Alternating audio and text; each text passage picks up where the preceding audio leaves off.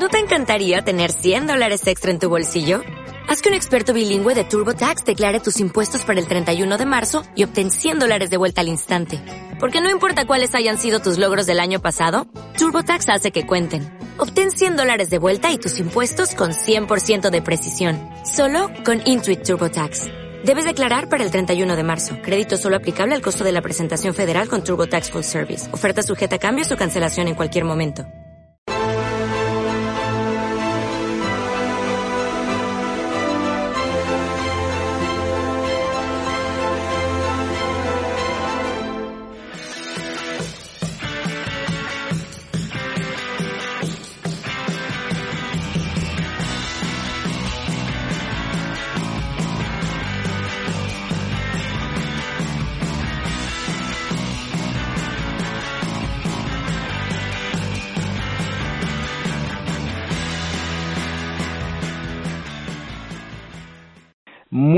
Noches, espectadores de Estado de Alarma. Estamos ya en vuestra sección favorita, en Confirmado Moncloa. ¿Qué tal se encuentra Carlos Enrique?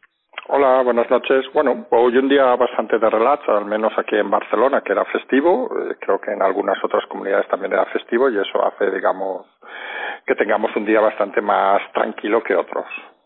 ¿Y qué se cuece en el equipo Zulu en Moncloa? Bueno, hoy ha sido un día de, de, estos que hemos dicho alguna vez, día de congreso, con lo cual los días de congreso hay que centrarse muchas veces en, en, lo que pasa realmente en el congreso, aunque sea algo que ya hemos dicho alguna vez, que no, en general, no diremos la palabra, no interesa a la gente, pero poca gente se fija, pero hoy realmente ha sido intenso por detalles, es decir, principalmente el más comentado ha sido la, la frase, porque yo creo que es una frase que de estas que pasará a la historia la frase de la vicepresidenta Carmen Calvo. No hay que restituir lo que no ha existido. Cuando la han ¿Ha sido preguntado, un lapsus yo creo que ha sido una tontería. Es decir, es como cuando dijo aquello del dinero público, etcétera. Eh, tiene Carmen Calvo tiene la tendencia a intentar, bueno, Carmen Calvo y el resto de miembros del gobierno, es decir, a la tendencia esta de intentar la primera fase de la pregunta contestarla con una frase breve Y, y, parece mentira que, sabiendo más o menos la pregunta que va a ser, diga una tontería tan grande que ha sido el hazme reír, por llamar de alguna manera fina, de mucha gente. Es decir, no se puede. A ver, eh, es lo que hemos dicho alguna vez. Hay niveles y niveles, pero hay cosas que parecen increíblemente sorprendentes que la diga alguien con la responsabilidad de una vicepresidenta. Es decir, no, no, no se acaba de entender. Es decir, o la gente va muy con un estado, digamos, muy descontrolado o, o, son cosas que parece que no se piensen al decir. Y eso parece que muy lista no es, ¿no? Yo, yo no, yo no entro en eso de la inteligencia, ¿no? Porque al final la inteligencia sabemos que es algo relativo. Es decir, yo siempre uh -huh. tengo la teoría de que es más importante ser inteligente o ser listo. Y en este caso puede ser que coincida que ninguna de las dos, en el caso de Calvo. Pero, pero sí que es sorprendente que la poca capacidad, digamos, ya, ya no hablamos de, de asimilar la situación actual, sino de contestar una, una cosa que es que no tiene, es que deja en ridículo hasta el propio gobierno. Es decir, es algo bastante inaudito. Yo creo que tampoco hay que darle más vueltas. El personaje es como es y bueno, y cada uno tiene que responsabilizarse lo que dice. ¿Cómo está el ambiente en Moncloa? ¿Hay tranquilidad? ¿Hay nerviosismo? no, yo, yo lo hemos comentado desde hace días. Hay esa extraña tranquilidad de que, que todo está hecho ya. Es decir, yo sigo insistiendo. Es decir, esto, esto va a acabar antes de final de año, este gobierno. ¿Tú crees? Vamos, creo no. Estoy seguro y, y segurísimo. Es decir, que este, Sí, no, no, no hace falta que me oiga. Es decir, las cosas son como son. Es decir, el tema cada vez se va haciendo más. Eh, sí que es cierto que no hay prácticamente novedades porque todo está como se diría aquello hecho, es decir, todas las cosas que se tenían que hacer están hechas, las presiones son múltiples y la paciencia al final esto acabará estallando sin, vamos, algunos no, lo tenemos clarísimo, es decir, que es un tema, mira, hoy te voy a explicar dos anécdotas de, de, la calle, que a veces nos olvidamos de la calle. Eh, una de las cosas más fundamentales es, hoy ha pasado, por ejemplo, si nos hemos, quien haya estado un poco atento al tema de, de la estación de Atocha, de uh -huh. Ábalos, es decir, donde los dueños de tiendas obviamente han estallado. Es decir, esto al final está significando una cosa importante, que es que los miembros del gobierno no van a poder ni salir a la calle. Es decir, y aquí volvemos a ceñirnos una cosa que hemos dicho por aquí por pasiva, y hay gente que no es consciente del dato. Es decir, nos referíamos, creo que fue el viernes, al eurobarómetro. Yo creo que es un dato mm. muy importante que no hay que olvidar y hay que tener siempre en la cabeza. Es decir, que el 65% de los españoles, el porcentaje más grande, cinco veces más que el de Portugal, no olvidemos, mm. y diez puntos más que el de, que el de Italia, estén en contra de cómo se ha gestionado es, es, un dato clave. Y añadamos otra cosa que también ha salido hoy. No solo es una cosa de percepción de la gente. El FMI ha comentado hoy el, la bajada de PIB de diversos países y el récord mundial es que es poca broma, es España, es decir, el país que más va a caer es España, es decir, con lo cual aquí hay una cosa muy clara, es decir, una cosa es lo que diga el gobierno, lo que gestione el gobierno, lo que explique en sus medios de comunicación el gobierno, que ya sabemos que están la mayoría prostituidos, vamos a decirlo así de claro, y vendidos porque no tienen donde caerse muertos, recordemos que hasta algún medio ha salido incluso el IBEX 35 los últimos días, es decir, por su incapacidad manifiesta de generar recursos, y, y otra cosa es lo que dice la realidad. Y la realidad al final no es la que nos quieren vender. La realidad es que los hoteles, ya lo hemos comentado, caso Barcelona, 10% abiertos, fracaso en la mayoría de localidades con los hoteles. Lo has comentado tú, Costa de Málaga, Costa Blanca, Islas Baleares, etcétera. La realidad es que despidos masivos, que en septiembre va a ser esto escandaloso. La realidad es el FMI que nos implica una bajada brutal. Recordemos, y lo hemos dicho alguna vez, que en la crisis del 2008-2012 el PIB llegó a caer como mucho un 4%. Ahora estamos mm. hablando ya un 12% que algunos creemos que aún será más, pero estamos hablando tres veces más. Es decir, que es algo inasumible por el Estado. Y luego lo otro que es obvio, es decir, que la gente al final y, y, lo hemos criticado alguna vez, de que pensamos que la gente en este país es, no diré la palabra borregados, pero, pero podríamos decirlo perfectamente. Es decir, aquí somos mucho de seguidismo, de, que aguantamos psicológicamente, dicen que aguantamos todos, pero realmente lo que ha confirmado esta crisis es que la sociedad española es muy inmadura.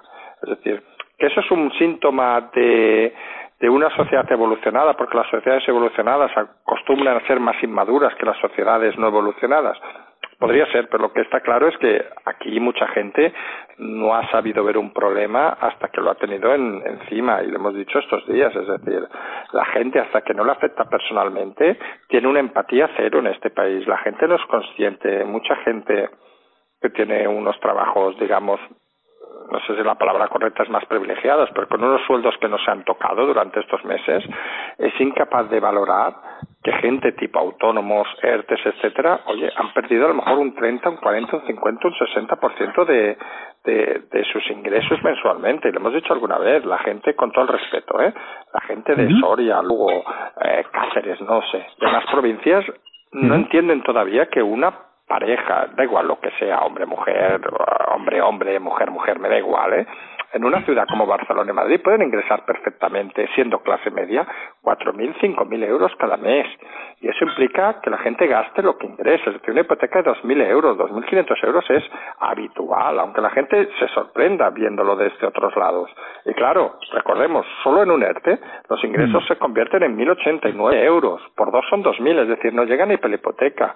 Yo invito a la gente de las grandes ciudades que es incapaz de ver esto, por ejemplo, en Barcelona, en Madrid lo desconozco más, ¿eh? a pasarse un día por la parroquia Santa Ana, que está al lado de Plaza Cataluña, y que vea las colas de gente, de gente pidiendo para comer. Es decir, que la gente parece mentira que sean ciegos en, en una situación como esta y que luego veas las encuestas, etcétera, y, y parece mentira de que la gente no sea capaz de ver de que esto está vamos a ser sinceros, esto está acabado. Es decir, el problema, y eso sí que no tengo ningún problema en decirlo, es cómo va a acabar.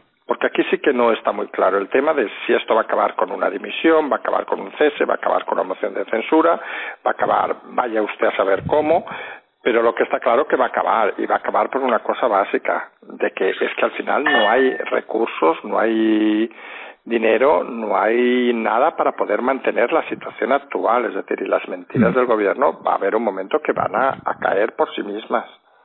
Claro, y además, no sé si tienen la sensación que tengo yo, nosotros ahora que queremos fichar a gente con la ayuda de los suscriptores que están pagando y de los Patreons, me encuentro que mucha gente me dice que no, porque como están cobrando el ERTE, que están genial, y al final nosotros no. podemos ofrecer sueldos altos porque tenemos una estructura muy humilde y te dicen, no, yo estoy cobrando mil pagos del ERTE y yo con eso, o del paro, y con eso vivo bien. Claro, pero eso es una situación que hemos comentado alguna vez que, que pasa en algunas localidades, es decir, donde vamos a ser sinceros, es decir, yo voy a poner un ejemplo que conozco.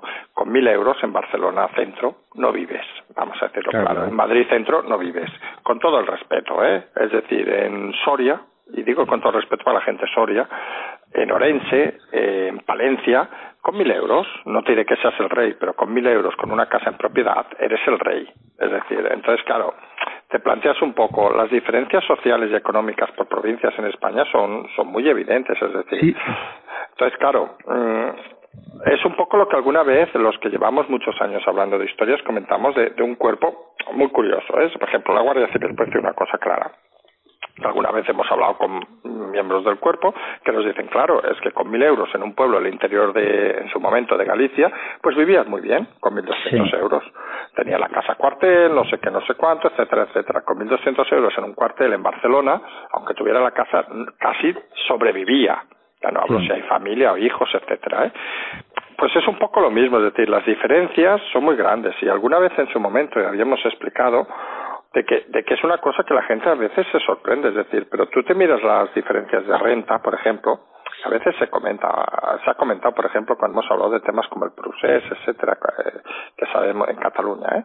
que sabemos que se decía muchas veces, ah, es que claro, aquí estamos pagando la gente de Extremadura, no sé qué, no sé cuánto, y decíamos que las rentas, la diferencia a veces es más comarcal más municipal incluso que, que, estatal. Es decir, la diferencia, lo hemos dicho alguna vez, entre las comarcas más ricas de Cataluña y las más pobres de Cataluña es mayor que la diferencia entre la comunidad autónoma de Cataluña y Extremadura. Es decir, que las, las diferencias al final económicas, que es en el fondo donde vamos, nos hacen pensar de, de que la gracia, y algunos lo tenemos muy claro, ¿eh? la gracia de una democracia, la gracia de un país que funciona es la redistribución de las rentas. Es decir, si en una zona hay menos, obviamente quien tiene más tiene que aportar a ese menos. Entonces, cuando intentamos unificar ciertas cosas, lo que no tiene sentido es unificar por la parte de abajo. Es decir, sí que es obvio de que hay gente que con mil euros dice, oye, entre trabajar ocho horas y cobrar mil doscientos, y ahora digo, y bestia, ¿eh? y tocarme los cojones y cobrar mil ochenta y nueve, prefiero tocarme los cojones. Ahí depende de la aspiración, obviamente, de cada uno que claro, tenga pero ¿qué tipo de sociedad estamos creando con esta ah, Ahí voy, es decir, una sociedad estamos... letargada, una sociedad vaga. Eso es lo sí, pero es, es, la sociedad realmente que tenemos. ¿eh? Es decir, yo, yo en eso yo creo que no hay que tampoco tirar... A, a mí me hace mucha gracia estos días, bueno, estos días y estas semanas, incluso estos meses, ¿eh? Yo lo he comentado alguna vez que recibimos muchos, pero muchos es muchos mensajes privados y vamos intentando contestar a todos. Y, y, sí que es cierto de que te das cuenta de que hay gente que, que no ha sido consciente, digamos, de dónde nos estamos enfrentando hasta, hasta hace cuatro días. Es decir, y no ha sido consciente porque era feliz cobrando lo que cobraba del ERTE, etcétera, etcétera. Y no se preocupaban de la gente que sigue habiendo, según cifras del Ministerio, no me las invento yo, 200.000 personas que no han cobrado un duro del ERTE, un euro en este caso. Es decir, y llevamos tres meses y medio, es decir, que no han cobrado nada. Es decir, ¿qué economía aguanta eso? Ninguna. Entonces, ¿dónde vamos? Estamos quedando en una sociedad, y lo hemos dicho alguna vez, que al final la política no deja de ser la representación de la sociedad que somos. Es decir, si algunos criticamos que tenemos unos políticos incompetentes, que son los peores de la clase, los que acaban en la política, los más, vamos solo por citar uno, Ábalos, es decir, vamos a ser sinceros, en ninguna empresa seria, ni medio seria, estaría trabajando más allá de la conserjería, con todo el respeto para los conserjes. ¿Dónde voy? Que, que, que los políticos que tenemos son la el reflejo de la sociedad que tenemos. Y yo creo que no hay ningún problema en decir de que somos, en general, ¿eh?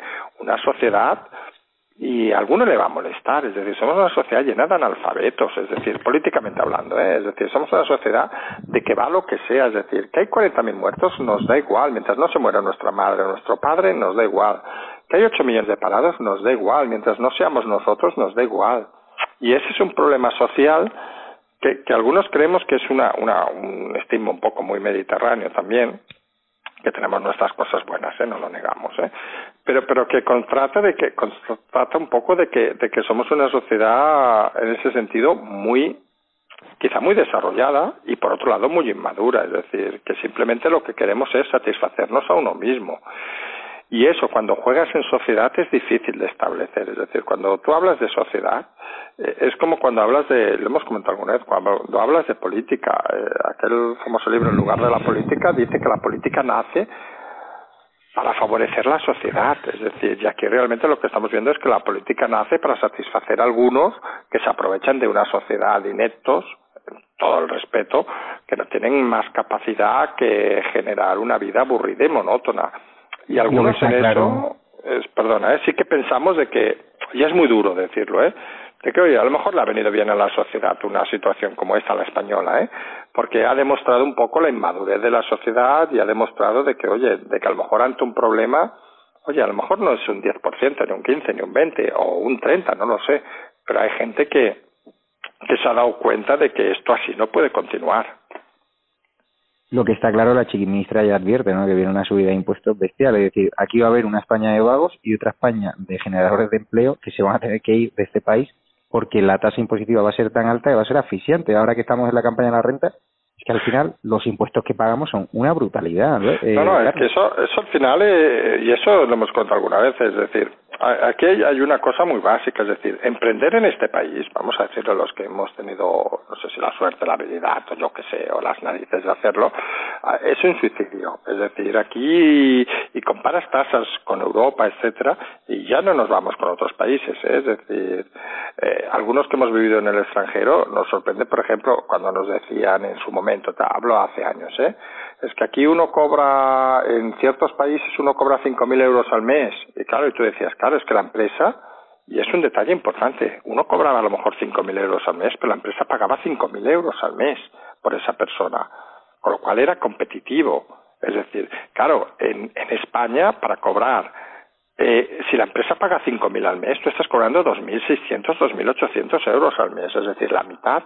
Es claro que te vas donde te pagan 5.000 euros al mes, porque realmente al final lo que valoras es qué paga la empresa y qué ingresas la persona. Y, eso que es algo básico, eh, es algo que en este país no se entiende. Es decir, cuando escuchamos, eh, me parece que fue ayer, antes de ayer, a la ministra de Trabajo, que, parece claro que en su vida ha emprendido nada ni ha hecho nada más que vivir de la política y de su familia, eh, que dice que hay que tasar de alguna manera el teletrabajo, dices, vamos a ver.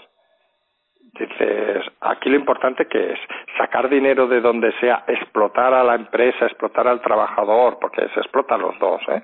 Y porque algunos, y en eso sí que no por ser más proselitista con temas de trabajadores o no, que cada uno puede tener su idea, es decir, pero lo que está claro que cuando el trabajador está pagando parte de su sueldo al gobierno, aunque lo pague la empresa, quien está perjudicado es el trabajador, porque parte de su dinero va directamente al gobierno, al gobierno de turno, al Estado. Entonces, algunos en ese sentido no entendemos las frases de, de, de la ministra esta, de la Yolanda Díaz, de hay que tasar el teletrabajo, porque dices, oye, si es algo que beneficia, ¿Dónde está el problema? Es decir, no nos beneficia a todos y es la sensación esa que hay que pagar unas estructuras de Estado tan grandes, tan abundantemente grandes, que, parece mentira de que, de que la gente no sea consciente todavía de dónde estamos. Y solo hay que ver un detalle, es decir, ya no hablo de las encuestas del Eurobarómetro, que la gente puede estar más de acuerdo o en desacuerdo, es decir, eh, es que al final te das cuenta de que en este país solo se queja la gente cuando, vamos a decir la palabra clara, cuando le putean.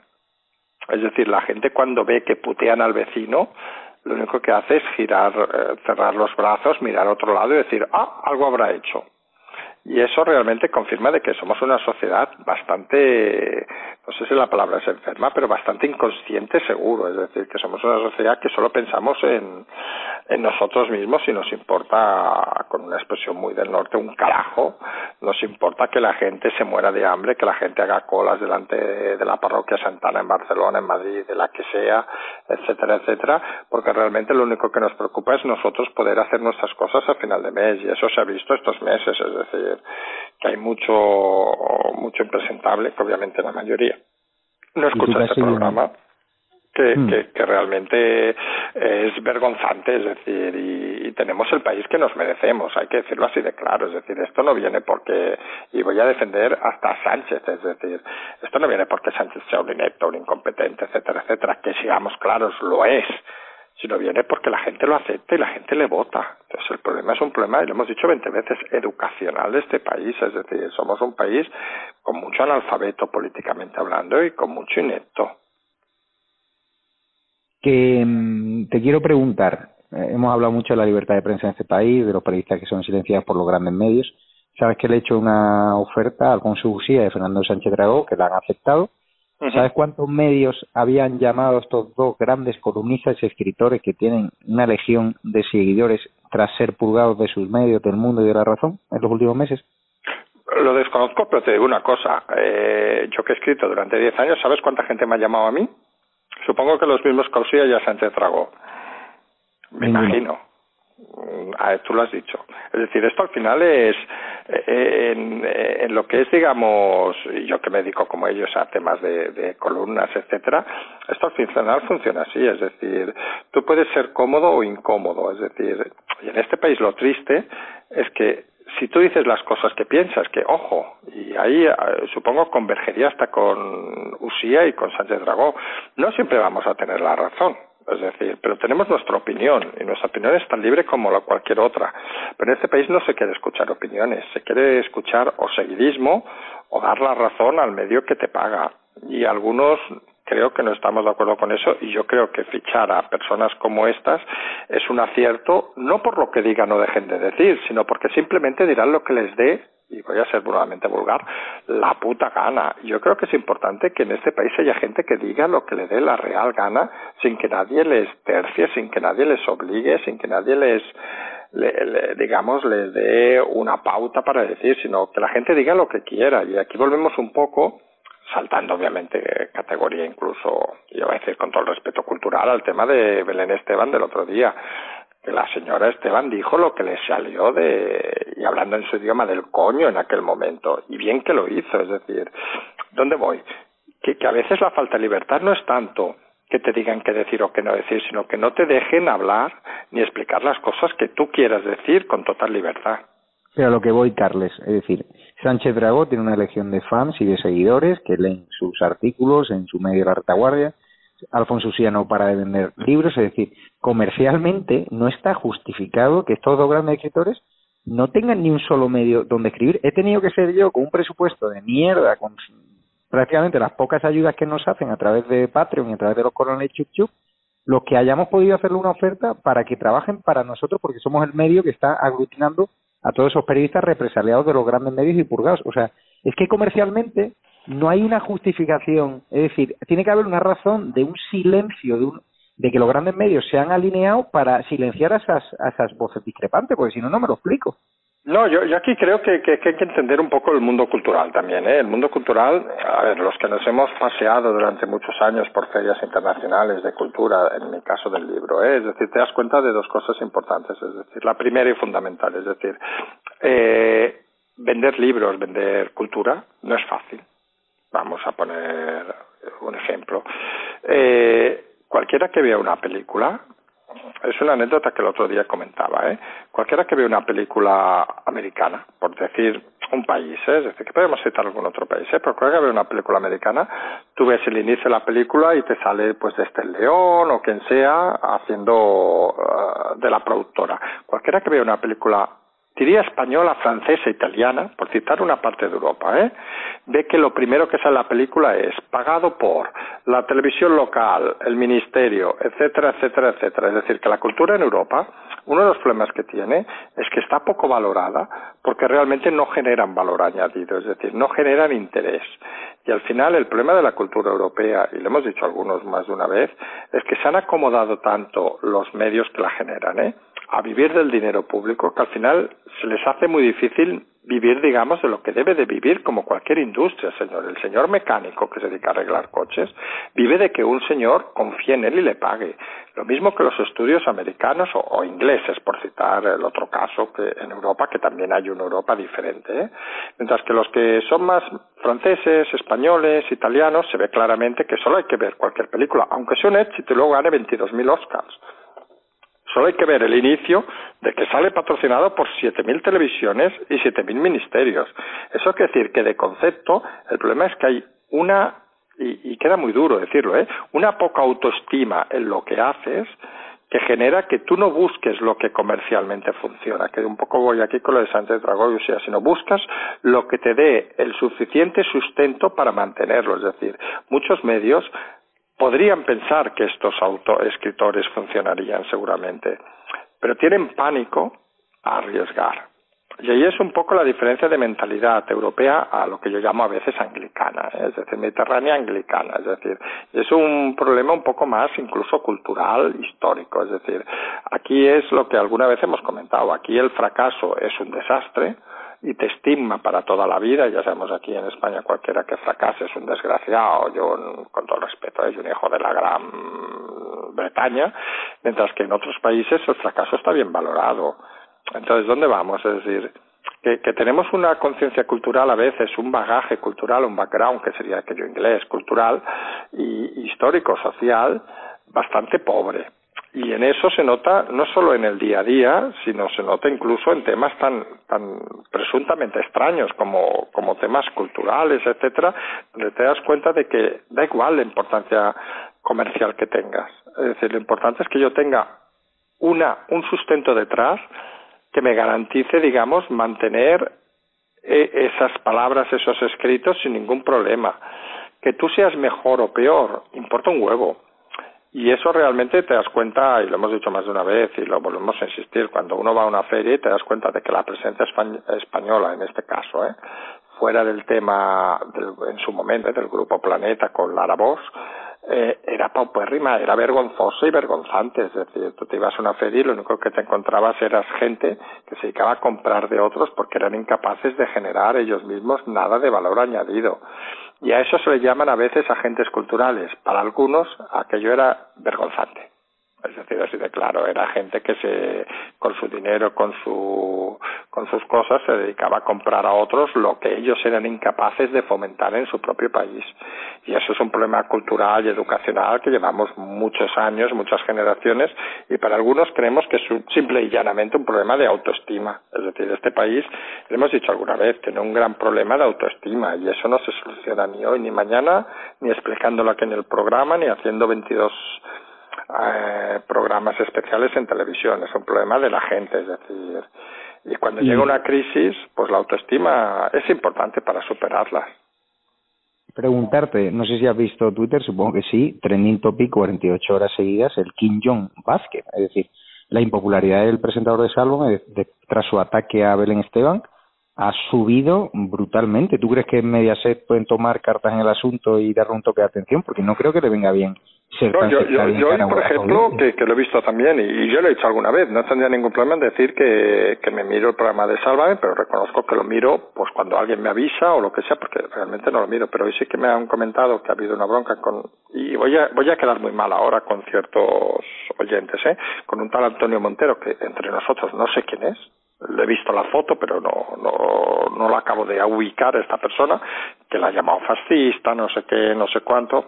Vamos a ser sinceros. Es decir, si el discurso fuera al revés, te estoy llamando comunista, no sé qué, no sé cuánto, esta persona estaría expulsada de cualquier medio público. Es decir, no podemos tener una persona tan tan digamos tan sectaria tan tan tan vergonzante en una televisión ojo que es privada, ¿eh? pero en una televisión privada diciendo tales barbaridades, es decir, al, final cada uno queda retrasado y Jorge Javier Vázquez, de que algunos, con todo el respeto, tenemos opinión ninguna, porque yo soy de los que piensa que cada uno puede decir lo que obviamente le sale de los cojones, y en este caso nunca mejor dicho, y puede cada uno vivir de lo que quiera, es decir, algunos no nos va al circo, pero bueno, si a este señor le va al circo, y supongo lo debe hacer bien porque tiene buenas audiencias en el sentido televisivo, y yo si fuera directivo televisivo seguramente lo, lo tendría, eh, no quiere decir de que puedas decir cualquier bestialidad.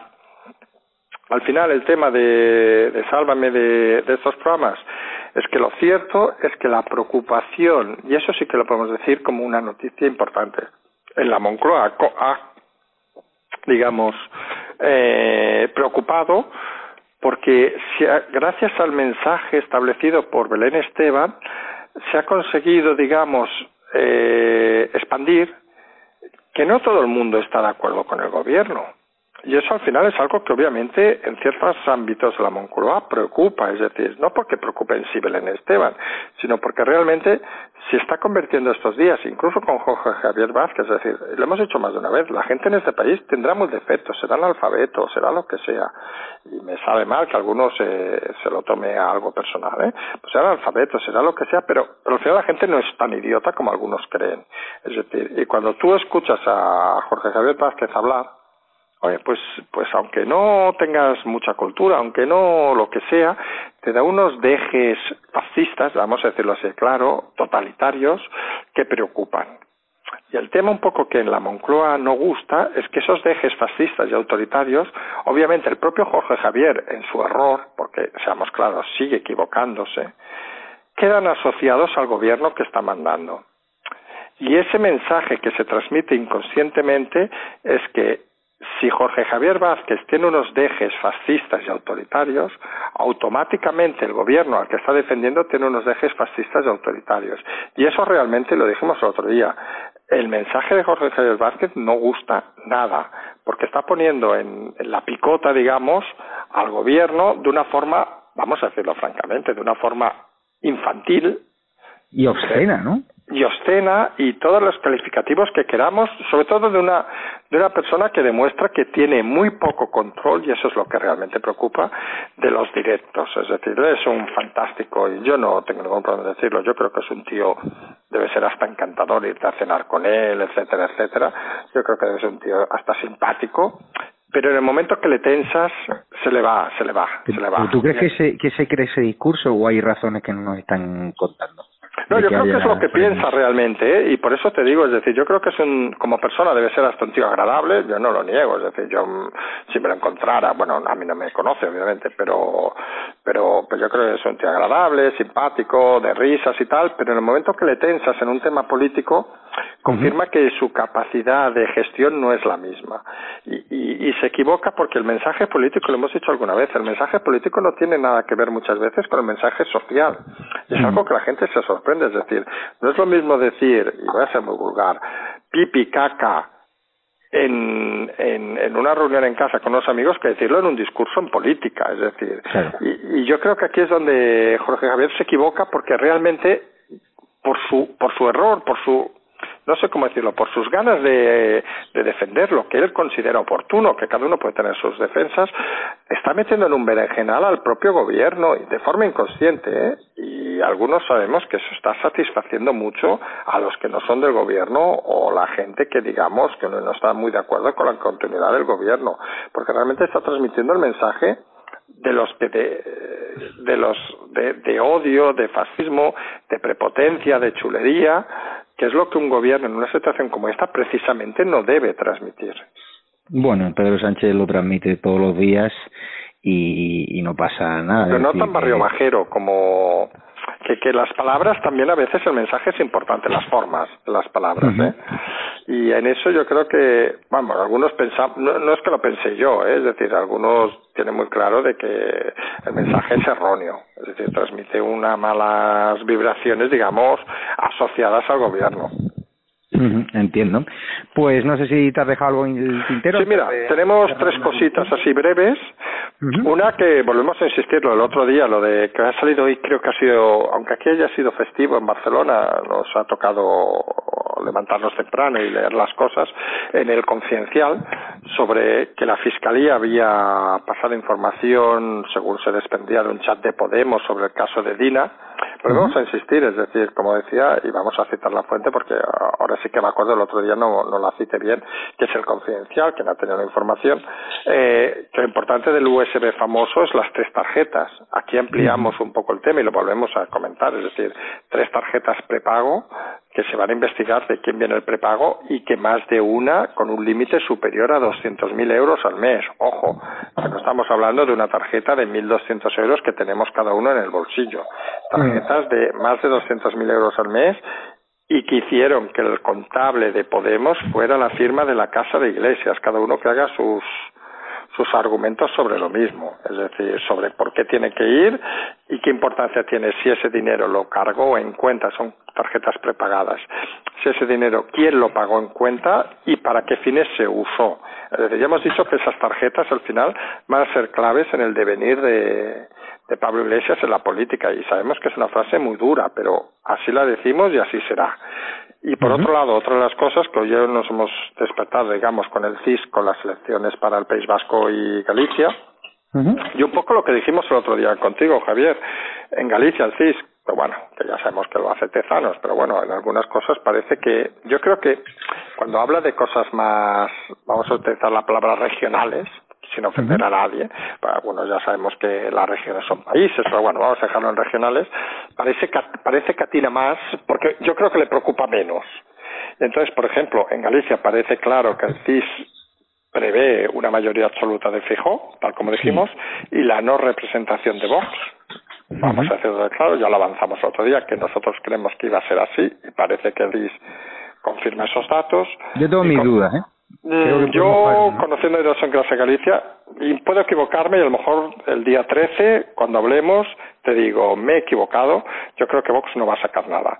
Y, y luego vemos la, el CIS del País Vasco y vemos un poco, y aquí sí que yo creo que es importante remarcarlo, ¿eh?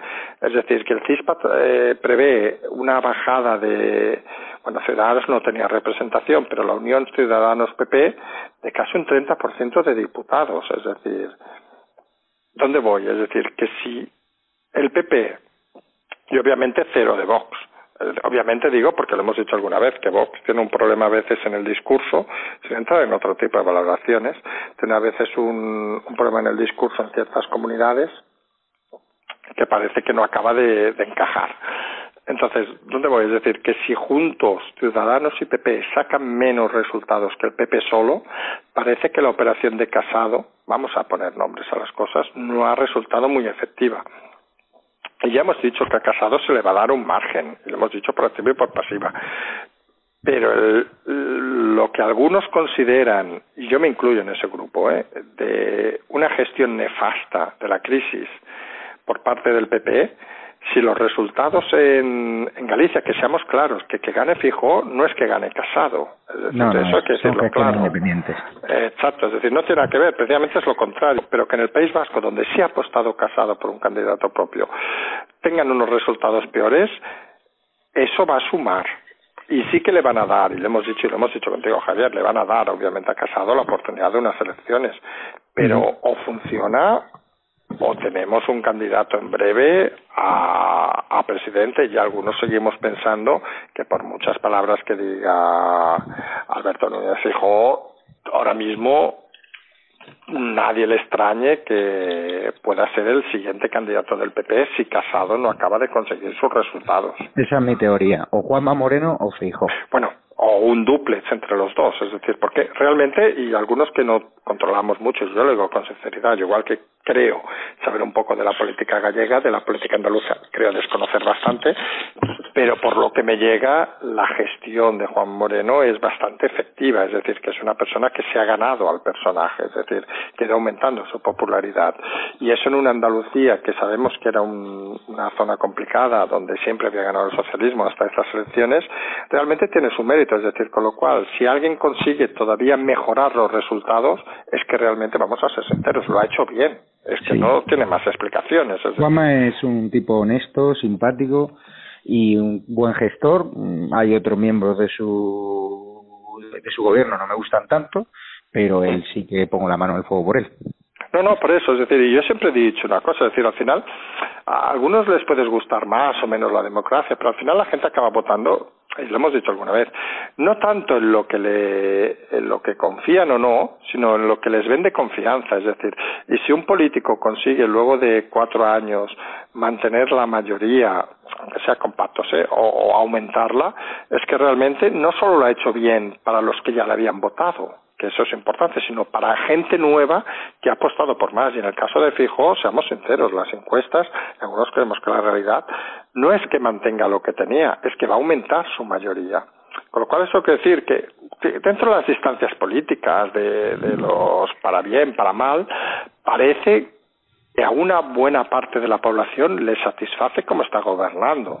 Y eso, en el caso de Galicia, parece obvio, en el caso de Andalucía, yo estoy de acuerdo contigo. Es decir, parece obvio que, ojo, a día de hoy, parece que aquello de que, como pasó en su momento en Extremadura, que llegó el PP, ganó y al cabo de unos años volvió a perder, parece que en, en Andalucía podría ser de que, de que siga aumentando la popularidad del presidente y eso quiere decir una sola cosa, es decir, oye, te hemos dado una oportunidad, parece que lo has hecho bien, vamos a renovarte la oportunidad y eso en política, aunque la gente no lo crea, no es fácil.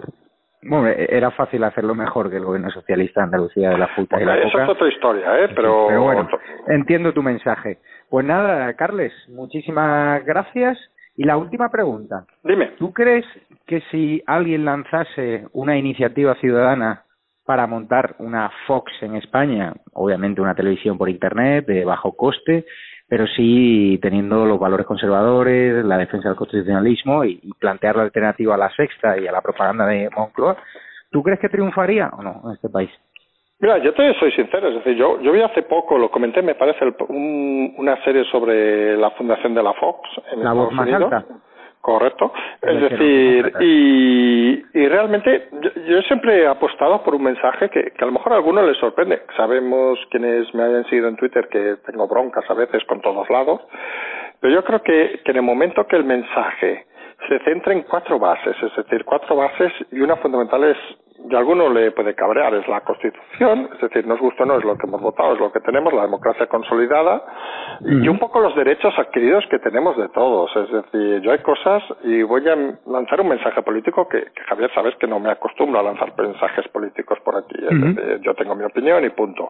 Pero, por ejemplo, yo hay cosas que me parecen en el siglo XXI que se discutan inauditas. Es decir, a mí que, y lo voy a decir muy bestia y muy claro, ¿eh? a mí que un hombre se vaya con un hombre a la cama me la suda. Es decir, si son mm. felices, adelante. Es decir, a mí la homosexualidad me parece lo más normal del mundo. Es decir, a que le gusten las mujeres que le gusten, a que le gusten los hombres que le gusten, a una mujer que le guste a una mujer que le gusten, y tienen que tener el mismo respeto que cualquier persona, más faltaría. Es decir, a partir de ahí, por decir uno de los mensajes claros, otro mensaje claro que yo creo que es evidente, es decir, criminalizar a los inmigrantes es una bestialidad. En un país precisamente que lo que nos distinguimos, y yo lo he dicho muchas veces, la gracia, y a mí no me cuesta decir la palabra España sin ningún problema, la gracia de España es que nos componemos de gente de diversa cultura, de diversos idiomas, de diversas raíces, y a mí me encanta irme a Galicia y que me hablen en gallego, irme al País Vasco, que me hablen en vasco no porque no lo entiendo, ¿eh? pero que, me, que esté allí encantado de la vida, y si hablan entre ellos vascos, genial, que ir a Andalucía y que hablen entre ellos lo que sea, y porque realmente hemos conseguido unir unas culturas diferentes. Yo creo que esa es la fuerza de este país. Si todo eso se conjuga en una televisión que está de acuerdo con esos principios para mí básicos, es decir, de, la diversidad, del respeto, etcétera, yo creo, yo soy de los que pienso que, que es algo necesario, porque si no estamos transmitiendo el mensaje único y no voy a criticar la sexta porque lo he hecho mil veces, ¿eh? de la sexta, de que todos debemos ser yo que sé qué, etcétera, etcétera. Yo creo que al final la gracia de este país es la libertad de expresión, la libertad de opinión y, y que todo el mundo se sienta cómodo para ver nuestra televisión o ver la televisión de otro, es decir, que eso no hay ningún problema. Pues Carles, mañana no voy a adelantar más, pero habrá una sorpresa en ese sentido. Así que espectadores de Estado de Alarma, querido Carles, mañana tal vez haya noticias que van a ocupar, o lo mismo la silencian, vuestros sueños, vuestras ilusiones, porque si lo que hemos conseguido estos tres meses en estado de alarma, gracias a tu ayuda, gracias a la ayuda de colaboradores desinteresados, gracias a la ayuda de suscriptores, premium, patreons y suscriptores que únicamente pueden suscribirse porque no tienen dinero para aportar por la situación económica en la que están, si hemos sido el canal de política que más ha crecido, soñar no tiene límites y mañana lo mismo vamos a empezar a soñar todos. Así que, Carles, muchísimas gracias por tu ayuda y nos vemos el viernes. Nos vemos el viernes como siempre. Un abrazo desde Barcelona. Muy bien, un abrazo, Javier. Hasta luego.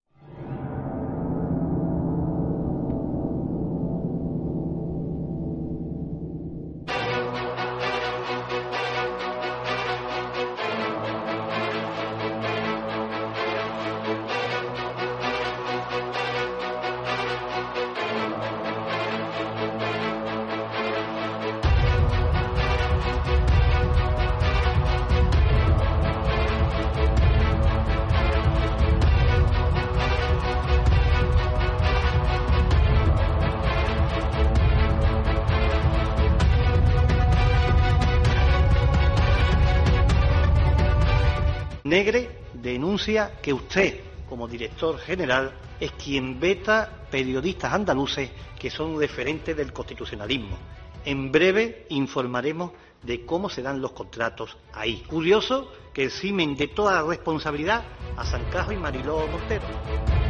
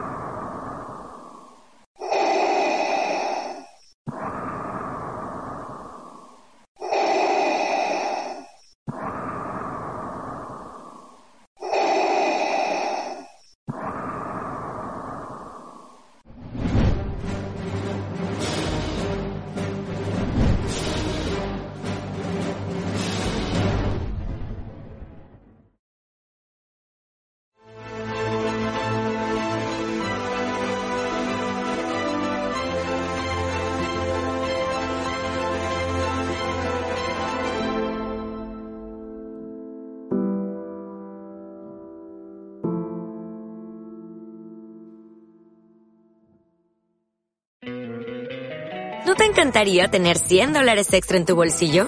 Haz que un experto bilingüe de TurboTax declare tus impuestos para el 31 de marzo y obtén 100 dólares de vuelta al instante. Porque no importa cuáles hayan sido tus logros del año pasado, TurboTax hace que cuenten. Obtén 100 dólares de vuelta y tus impuestos con 100% de precisión. Solo con Intuit TurboTax. Debes declarar para el 31 de marzo. Crédito solo aplicable al costo de la presentación federal con TurboTax Full Service. Oferta sujeta a cambios o cancelación en cualquier momento.